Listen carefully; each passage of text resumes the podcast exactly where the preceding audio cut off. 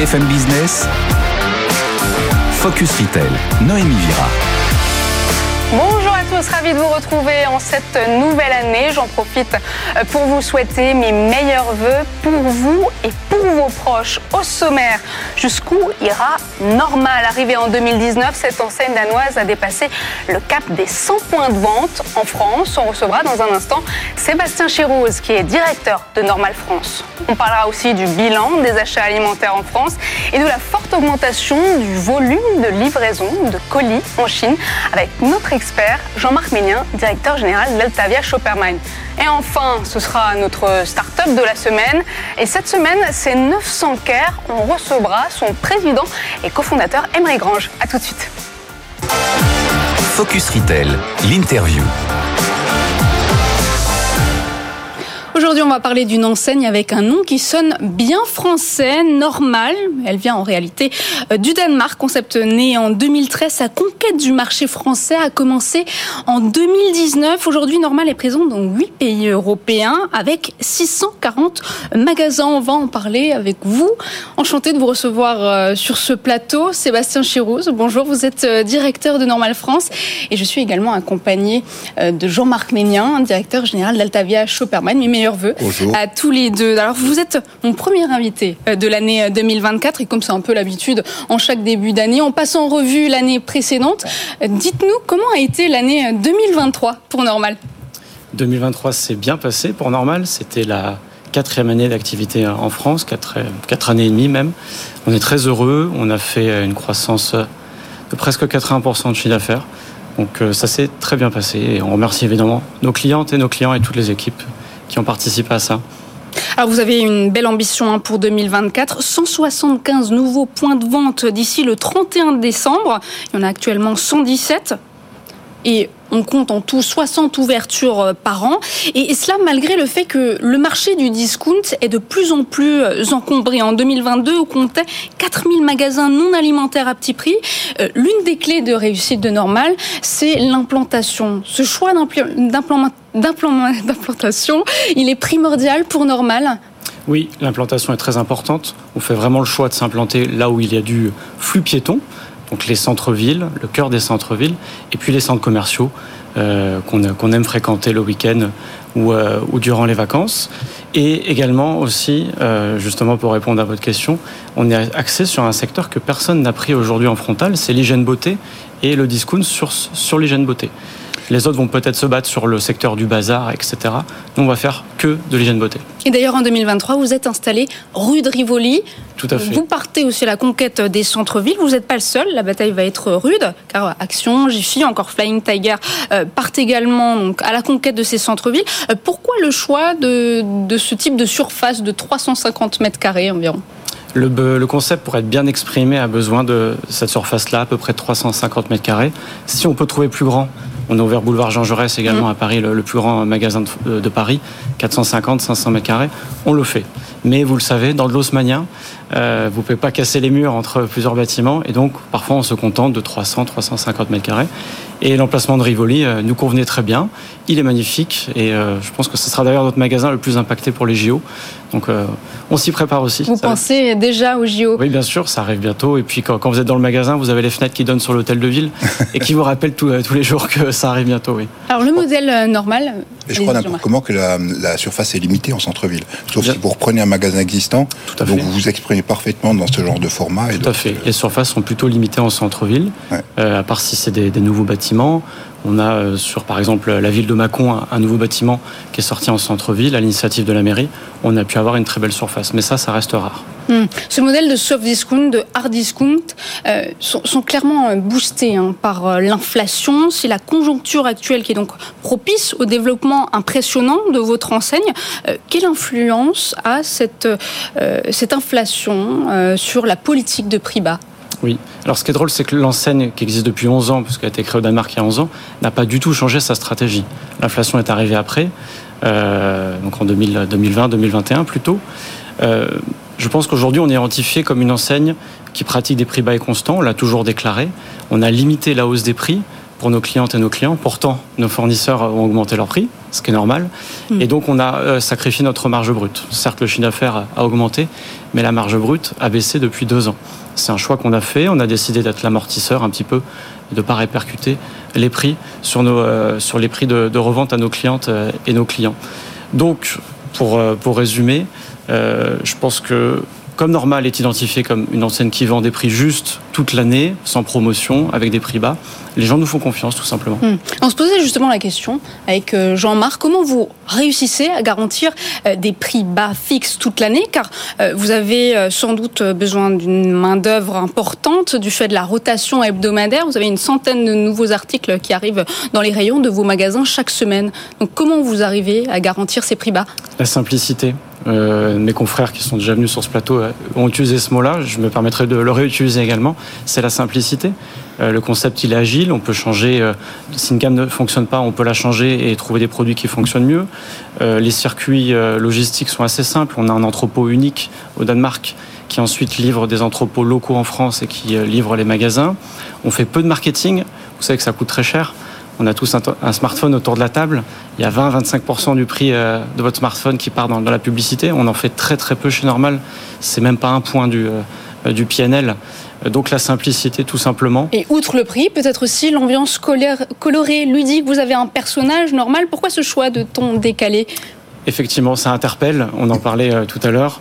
Euh, c'est un petit bonhomme, un peu grincheux, qui fait des blagues euh, sur normal, qui est contre normal. Et c'est vrai qu'en fait, quand les gens voient ces slogans et les petites bulles que le personnage peut prononcer, euh, ils se disent tiens, qu'est-ce que c'est que ça J'ai envie d'y rentrer. euh, je suis assez surpris, etc.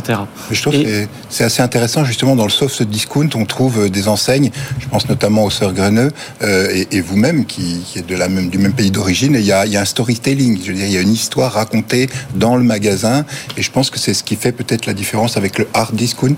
Les Et- gens apprécient ce genre de ton, on va dire. Oui, oui. On peut remercier nos équipes d'ailleurs qui ont une grosse liberté sur la commercialité de leur magasin individuellement. On considère que les équipes locales en magasin connaissent bien leur environnement et donc mettre en, mettre en scène justement les produits. Euh, et effectivement sur le storytelling, on joue énormément avec les Mm. produits. Euh, on va pas simplement exposer des shampoings. À côté, il y aura un petit accessoire pour les cheveux. Euh, on va essayer de raconter une histoire. Et puis, les a- vendeurs portent euh, des pulls avec un ton dé- décalé aussi. Demandez-moi, je ne mords pas. ce, Effectivement, ce on a type ça. de choses. Effectivement, et puis on a le parcours unique aussi, l'effet chasse au trésor, Mhm. qui permet aussi aux clients et aux clientes de, de découvrir des produits pour lesquels Cette ils chasse au trésor, c'est une vraie marque de fabrique euh, pour Normal euh, qui, qui booste vos produits. Oui, oui. Vous savez que c'est très scandinave. On connaît tous la très grande enseigne d'ameublement Hmm. où euh, vous euh, vous d'aller dans les allées et il faut s'en sortir. C'est assez difficile. Chez Normal, c'est pareil. Les magasins sont plus petits. Vous parlez d'IKEA qui, qui a plutôt tendance à abandonner ce parcours parce qu'aujourd'hui, c'est vrai que les consommateurs veulent aller à l'essentiel euh, lorsqu'ils font leurs courses. Vous, vous avez décidé de préserver ce, ce parcours dans vos Oui. magasins. On en parlait tout à l'heure. On reste sur des surfaces de 350 mètres carrés. Donc même si vous voulez pas rester dans le magasin, chose qui arrive rarement, euh, ça va durer 3 ou 4 minutes. Mais on garde, en tout cas nous, le choix du, parcours unique qui fonctionne très bien depuis 11 ans et euh, qui permet aussi de, de se faire plaisir et de découvrir des choses qu'on est, auxquelles on n'aurait pas forcément Oui, pensé. on est aussi sur le focus quand on est sur le produit, mais il y a une grande visibilité qui est donnée par les, les gondoles qui sont basses. Et donc, Et puis, euh, c'est pas la même surface de vente. Oui, tout à fait. Moi, ce qui, j'ai- j'ai j'ai toujours, euh, je suis toujours admiratif justement du, du mélange que vous faites dans les assortiments. Vous disiez qu'on peut trouver des brosses à côté du shampoing. Ça, on va dire, c'est un cross-merch euh, classique. Mais des fois, il y a des mariages. Est-ce que tout est calculé ou est-ce que c'est fait à l'envie? C'est une très bonne question. Euh, pas grand chose est calculé, ça peut paraître bizarre hein, de, de dire Ouais. ça. On est une enseigne qui n'a pas de boucle de process. Euh, quand on reçoit de nouveaux salariés, notamment nos, nouveaux directeurs de magasin, nous demandent bah, où est le livre euh, des procédures. Ça n'existe pas chez nous. Donc je répondrai que déjà, ce n'est pas calculé. Par contre, euh, nos salariés en magasin, eux, peuvent réfléchir à ah, tiens, comment j'aimerais que ce produit soit présenté, ou j'adore ce produit, j'aimerais en présenter beaucoup plus euh, que les autres, etc. Donc c'est plutôt là-dessus que ça va se faire. On va, va fon- fonctionner au feeling, au bon sens, au ressenti. euh, Donc ce c'est simplicité et bon sens. Vous Oui. disiez simplicité Oui. tout à l'heure, simplicité et bon Et sens. puis un magasin euh, sur la côte à Nice, à Cap 3000 par exemple, Hmm. n'est pas le même magasin qu'à Saint-Étienne ou, euh, ou à Brest. Bien sûr. Vous l'avez dit tout à l'heure, euh, Normal dépense peu en marketing, en publicité, mais vous bénéficiez tout de même de la publicité euh, gratuite que vous font de nombreuses TikTokeuses qui parlent de dupes, qui font fureur sur TikTok. Alors, les dupes, euh, pour l'expliquer, ce sont des imitations de, de produits de grandes marques, de marques de luxe dans une version abordable. quels effets ont ces vidéos sur vos ventes? Alors, on est très surpris. Euh, parfois, au bout d'une journée, on se rend compte que dans tous nos magasins, un produit a disparu euh, des rayons. Et on se rend compte qu'en fait, il y a eu une vidéo euh, d'une TikTokeuse, d'une influenceuse, faisant la promotion de, ce produit-là.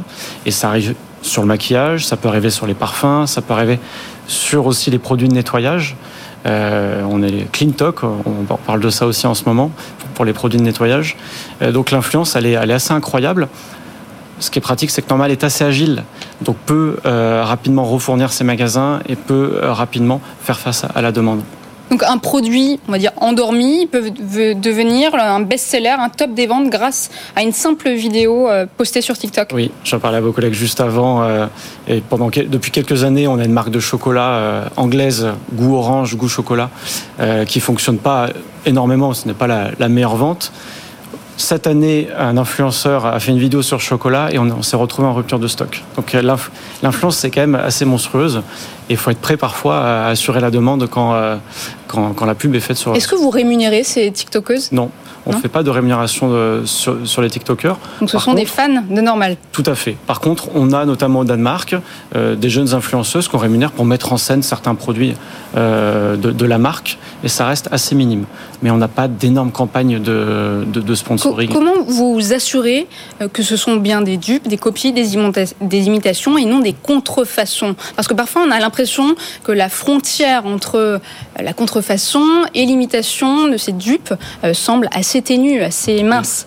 C'est très bien que vous en parliez. Effectivement, le, le, wording, le, mot utilisé est important. On n'est pas sur une contrefaçon. Alors déjà, je préciserai quand même que Normal vend principalement des produits de grande marque et une infime partie de son chiffre d'affaires est fait sur des produits qui peuvent ressembler à des produits de grande marque, notamment sur les parfums. Et ça reste vraiment infime. Comment on s'assure? En fait, une contrefaçon, vous utilisez la marque normalement, euh, vous dupez là-dessus. Le prix est moins cher, mais il reste quand même assez élevé. Nous, ce sont des produits euh, qui, euh, certes, ressemblent peut-être à un produit de un grand parfum. C'est absolument pas le nom qui est appliqué dessus. Et le prix, il est à peu près à 7 euros et non pas à 120. Donc c'est assez clair que généralement que c'est pas une contrefaçon. Et puis vous imaginez bien qu'une enseigne qui a pignon sur rue comme normal mmh. ne pourrait pas vendre et ne vendra jamais de contrefaçon.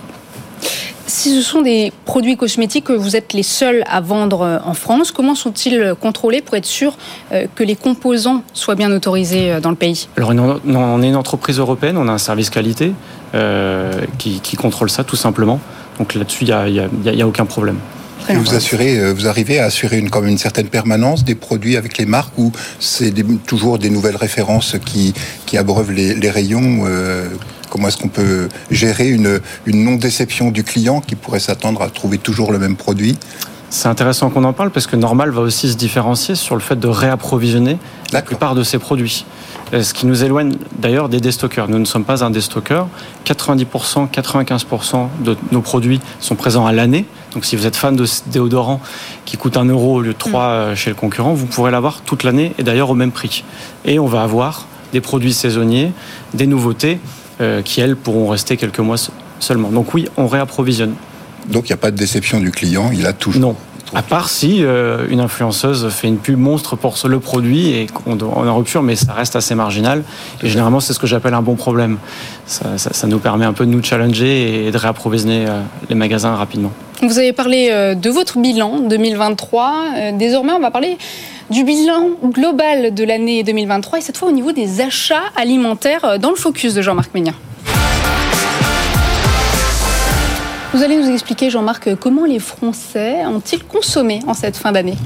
Alors, on sait que les chiffres sont toujours un peu lents à sortir en France, mais les chiffres commencent à tomber. On a eu une fin d'année euh, vraiment mitigée, avec une très forte poussée euh, à la veille de Noël, puisqu'on a vu des rayons en produits PGC FLS, en alimentaire, on va dire, qui étaient à plus 17% en chiffre d'affaires et plus 11,5% euh, en volume, ce qui était des taux assez exceptionnels. Malheureusement, le soufflet est vite retombé, c'est assez étonnant, mais pour pour les fêtes de fin d'année, la semaine qui a suivi Noël, par contre, on est revenu sur une tendance baissière assez importante, ce qui va faire que globalement, malgré tout, malgré cette petite euphorie de la dernière de la dernière semaine avant Noël, euh, les chiffres sont pas très bons quand même, même si ce ne sont pas ceux de 2022. Est-ce que toutes les catégories de produits ont été logées à la même enseigne? Non, les gens, euh, les gens euh, sont raisonnables, veulent être le plus raisonnable possible. Donc on voit effectivement que les produits festifs traditionnels, euh, iconiques, on va dire, dans les, dans les foyers français, euh, ont baissé. Les spiritueux champagnes ont baissé de 6,4% dans les six dernières semaines de l'année, dont les champagnes à moins 18% euh, la dernière semaine, juste avant le 31. Ce qui est quand même assez paradoxal, parce que mmh. pour le 31, autant pour Noël, on peut peut-être passer sur un Prosecco, dont les ventes ont explosé. Mais pour le 31, on trouvait des versions abordables. Voilà, tout à fait. ce, que j'achète plus en champagne, je l'achète en vin effervescent. Ce que j'achète plus mm. euh, en foie gras, je l'achète dans le saumon, la truite fumée. Le saumon, la truite fumée ou ce genre de choses. Donc, euh, euh, le plus anecdotique mais important, assez représentatif, c'est ce champagne, parce que pour le 31, on va pas fêter le 31 avec un prosecco. Malgré tout, les ventes étaient à moins 18. Donc, il y a un arbitrage qui est de plus en plus pointu. On sait que le mois de décembre, euh, c'est stratégique pour euh, la distribution. Donc on a clôturé une année finalement assez morose. Tendance baissière, euh, morose on va dire, parce qu'on a vécu des périodes beaucoup plus difficiles. On est en recul environ de moins 2,7% en volume selon Circana et par contre une hausse de 8,7% en valeur. Donc on voit bien que les volumes baissent et par contre le chiffre d'affaires augmente. Et moi je dirais en conclusion c'est que les Français restent traumatisés par ce chiffre qui les hante, on va dire, chaque fois qu'ils rentrent dans un magasin c'est que quand même la réalité de la hausse des produits euh, PGC euh, depuis 2019 est de l'ordre de 20%. Donc clairement, même s'ils se sentent peut-être un peu plus à l'aise ou ont envie de se faire plaisir, c'est même pas tellement peut-être le fait qu'on retombe sur des 6%, 8% l'année dernière et peut-être 5% cette année, mais ils ont toujours en tête que depuis deux ans, les produits ont augmenté de 20%.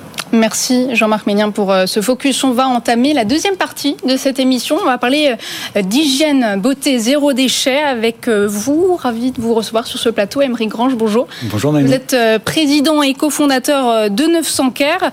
Donc c'est une DNVB, donc une start-up née sur Internet. Et si je suis bien informée, les derniers sont des tablettes pour le linge et la vaisselle, donc l'entretien de la maison. Tout est conçu, fabriqué en France.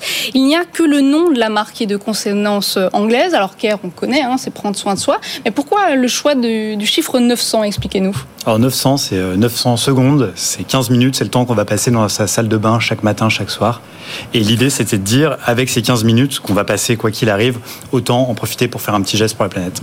Vous avez votre propre laboratoire, je crois. Que fait-il et pourquoi ce choix?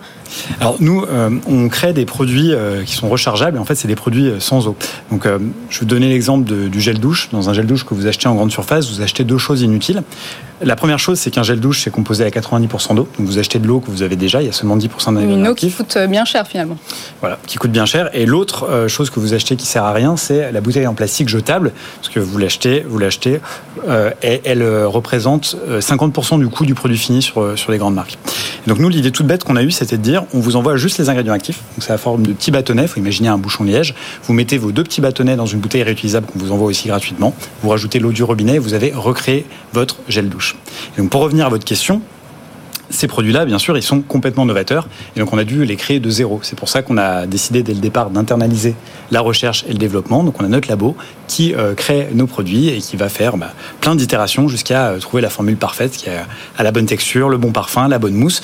En gros, l'idée, c'est de garder vraiment l'expérience sensorielle à laquelle on est habitué avec le gel douche, sauf euh, qu'on ne transporte pas d'eau, donc euh, moins d'émissions de CO2, et on jette pas de plastique. C'est-à-dire que quand vous créez un, produit, vous pensez avant tout à l'impact écologique de ce produit avant la rentabilité? Il faut quand même pérenniser votre entreprise.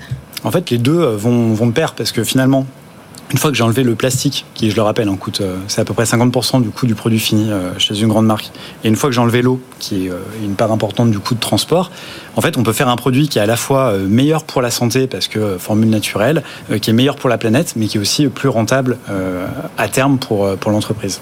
Alors aujourd'hui, on reste une petite entreprise. Euh, on n'a pas les volumes des grandes marques, mais ce qui est sûr, c'est qu'à terme, le jour où on fait les mêmes volumes que les grandes marques, on aura des coûts de revient bien moins chers et donc on pourra aussi avoir des prix bien moins chers. Alors vous êtes une petite entreprise, mais vous êtes Bicorp. Quel impact avez-vous eu sur la planète depuis la création de cette start-up en 2019 Alors on a passé, là, cette année, en fin d'année 2023, on a passé un, chiffre très, important pour nous, qui est 3 millions de déchets plastiques économisés. Donc en gros, grâce à l'utilisation de nos recharges, les nos clients ont évité de jeter plus de 3 millions de déchets plastiques. On va parler euh, de responsabilité sociale avec vous, euh, Sébastien Chirou. Je pense qu'on a sans doute été tous étonnés d'entendre dans les médias euh, que pour son dixième anniversaire, Normal a distribué 5 millions d'euros de primes exceptionnelles à ses salariés début 2023, ce qui peut aussi expliquer que le personnel est plus fidèle que la norme du secteur. Ça reflète donc votre responsabilité sociale. Mais qu'en est-il de la responsabilité environnementale? Il y a beaucoup de produits que vous vendez avec des emballages plastiques. Où en êtes-vous actuellement? On n'est clairement pas parfait là-dessus, effectivement. Euh, on améliore, euh, on intègre de plus en plus de produits euh, éco-friendly, comme on dit, du coton qui peut se laver, des dosettes qui peuvent être diluées dans de l'eau, etc. après, la RSE, c'est aussi plus large. C'est la maîtrise des coûts électriques et donc de la, consommation électrique. On a retravaillé notre, notre éclairage en magasin en utilisant des LED. On a reprogrammé aussi les lumières. Quand les clients ne sont pas là, elles sont euh, beaucoup moins puissantes lorsque le staff euh, travaille euh, sans clientèle. on a fermé les portes des magasins de centre-ville. Alors ça, c'est beaucoup lié aux arrêtés municipaux, mais ça a permis de moins consommer. Euh, c'est dur de trouver le bon équilibre entre pouvoir d'achat, responsabilité, produits que vous proposez. Là-dessus, en fait, et encore une fois, le, le, le juge final, c'est le consommateur. C'est comment on arrive à trouver un modèle euh, qui peut respecter au maximum l'environnement et qui peut s'adresser à toutes les bourses. Euh, c'est ça le, le, plus difficile. Je mm. sais que Aujourd'hui, Normal n'est pas parfait là-dessus. Il travaille, on a conscience. Euh... Et vous qui travaillez avec les marques, vous sentez qu'il y a une volonté des marques justement d'aller plutôt sur euh, ce, ce, type de, de, de, cercle vertueux, on va dire, de l'économie de l'emballage, l'économie de l'eau, effectivement. Et comme vous le disiez, l'eau, c'est du poids, c'est du poids, c'est du transport. Donc en logistique, c'est énorme. Est-ce que les marques, vous sentez qu'elles sont un peu plus euh, ouvertes et, et à la demande et proposées, force de proposition Sur le plastique, vraiment, il y a beaucoup de marques qui réduisent euh, l'épaisseur du plastique de l'emballage, mmh permet donc du coup d'avoir des produits qui, euh, qui, contiennent moins de plastique. Beaucoup, beaucoup de marques également euh, jouent sur les ingrédients naturels, vegan, etc. De plus en plus, euh, vous savez qu'il y a une super application qui permet de voir, de noter les produits. Donc les marques en ont conscience, donc retravaillent beaucoup aussi les ingrédients que les, que les produits contiennent. Donc les choses s'améliorent. Peut-être que ça va pas assez vite, mais en tout cas, je crois que ça s'améliore. Ça prend du temps, mais ça s'améliore. Et encore une fois, à quel prix au final Aujourd'hui, euh, il y a des gens qui ont 10 euh, euros de budget par mois pour acheter les, produits d'hygiène euh, de la famille. Et donc, comment on, peut adresser leurs besoins avec, avec ce budget-là? Emery Grange, quand on achète un contenant chez vous, on peut le garder, le charger, le recharger. Quels sont les avantages? Et si j'en arrive à bout, qu'est-ce qu'il arrive après? Bah, Quels sont les avantages pour, pour le client? Bah, le, premier, c'est déjà le fait de faire du bien à, la planète, je pense c'est le, la première chose. Hein. on jette plus de plastique, on arrête de transporter de l'eau, donc on a un bilan carbone qui est réduit. Le deuxième, c'est quand même la praticité. Nous, on a un modèle de vente par abonnement. Euh, et alors peut-être pas chez Normal, mais euh, la plupart des gens en fait euh, voient pas l'achat de produits d'hygiène et notamment, je parle de comme un moment de plaisir nécessairement. Et nos clients, ils sont vraiment ravis de se dire, je m'enlève de la charge mentale, ça arrive automatiquement dans ma boîte aux lettres quand j'en ai besoin. Troisième avantage, c'est qu'en termes de stockage, bah, ça prend pas beaucoup de place, c'est tout petit. Et après, le dernier avantage, c'est le, c'est le prix. Aujourd'hui, euh, nous, un gel douche, ça coûte 3,50 euros pour un gel douche fabriqué en France, très bien noté sur les applications dont, tu parlais. Euh, vous vendez aujourd'hui en Suisse, en Belgique. Vous allez élargir ce périmètre de vente à d'autres pays, pays courant janvier, lesquels? Alors, on va faire en tous les pays euh, limitrophes de, la France. On a lancé en effet en Belgique et en Suisse francophone. C'était très facile à faire puisque c'est la même langue. Euh, et donc, euh, le test a été concluant. On a décidé du coup de lancer l'Espagne, l'Italie, l'Allemagne, le Portugal et les Pays-Bas en janvier petite question pour vous, Emmerich, c'est que euh, est-ce que vous êtes très attentif à ce que vous disent les clients Vous êtes à l'écoute et est-ce que ça influe sur les produits que vous concevez Est-ce que vous êtes, euh, est-ce que le client est force de proposition? Alors complètement, et c'est le grand avantage d'être une marque qui est vendue euh, sur Internet en direct avec les clients, c'est qu'on a un lien direct avec nos clients. on va les solliciter déjà pour savoir bah, quels sont les produits qu'ils veulent. Chaque année, on envoie une petite enquête, ils, ils classent les produits. Vous avez parlé des produits lessive et lave-vaisselle, c'est eux qui nous ont demandé. Et ensuite, on les implique dans le développement développement du produit. C'est-à-dire que dès que notre labo a sorti une formule dont on est content, nous, en interne, on va l'envoyer gratuitement à des bêta-testeurs qui vont nous faire des retours et on va itérer jusqu'à avoir une note de 4,5 sur 5. Et c'est seulement à ce moment-là, quand les bêta-testeurs sont satisfaits, on se dit ce produit, il est bon pour être vendu. Mais avant ça, en fait, c'est que des produits qu'on distribue gratuitement. D'accord. Allez, il nous reste une minute, on passe aux chiffres de la semaine. Et on va parler de livraison de colis, mais en Chine, Jean-Marc. Le chiffre de la semaine, c'est 120 milliards, 120 milliards de colis qui sont expédiés par euh, la poste chinoise. Euh, c'est effectivement 5 fois euh, plus que les États-Unis, c'est 13 fois plus que le Japon, c'est 23 fois plus que le Royaume-Uni. Donc effectivement, c'est trois fois supérieur aussi à la moyenne nationale. Donc c'est très interpellant. Je dirais que là, on peut aussi... Pourquoi c'est interpellant? Derrière ce chiffre, on peut aussi se poser la question de l'effet papillon, mmh. des achats, par exemple, sur des plateformes type Temu, type Chine. Euh, et donc clairement, euh, ils le font en, un an avant euh, ce qu'on fait en un mois en 2023, on le faisait en un an en 2014. C'est bien qu'il y a un facteur inflationnisme au niveau de l'envoi de colis depuis la Chine pour la Chine et en dehors de la Chine qui est vraiment inquiétant. Alors même s'il y a effectivement des volontés de d'être beaucoup plus conditionnement recyclé, d'être voilà, on parle d'un objectif de 10% qui serait vertueux en 2020 2025 ou 2027. Donc en tout cas, c'est pour moi, c'est pas un très bon chiffre de la semaine. Bon, on finit par un mauvais chiffre. Donc merci Jean-Marc. Merci à tous les trois d'être venus en plateau pour cette euh, première de l'année 2024. Donc on a pu voir que la conjoncture économique actuelle est propice au développement des discounters qui partent à la conquête des centres-villes car ils ont compris qu'une offre de prix cassé pouvait séduire en milieu urbain, et cela dans un contexte d'inflation et de baisse du pouvoir d'achat. La semaine prochaine, vous allez pouvoir découvrir euh, une émission spéciale NRF à New York. Elle sera présentée par euh, Eva Jacou. Focus Retail, la distribution de demain s'invente aujourd'hui.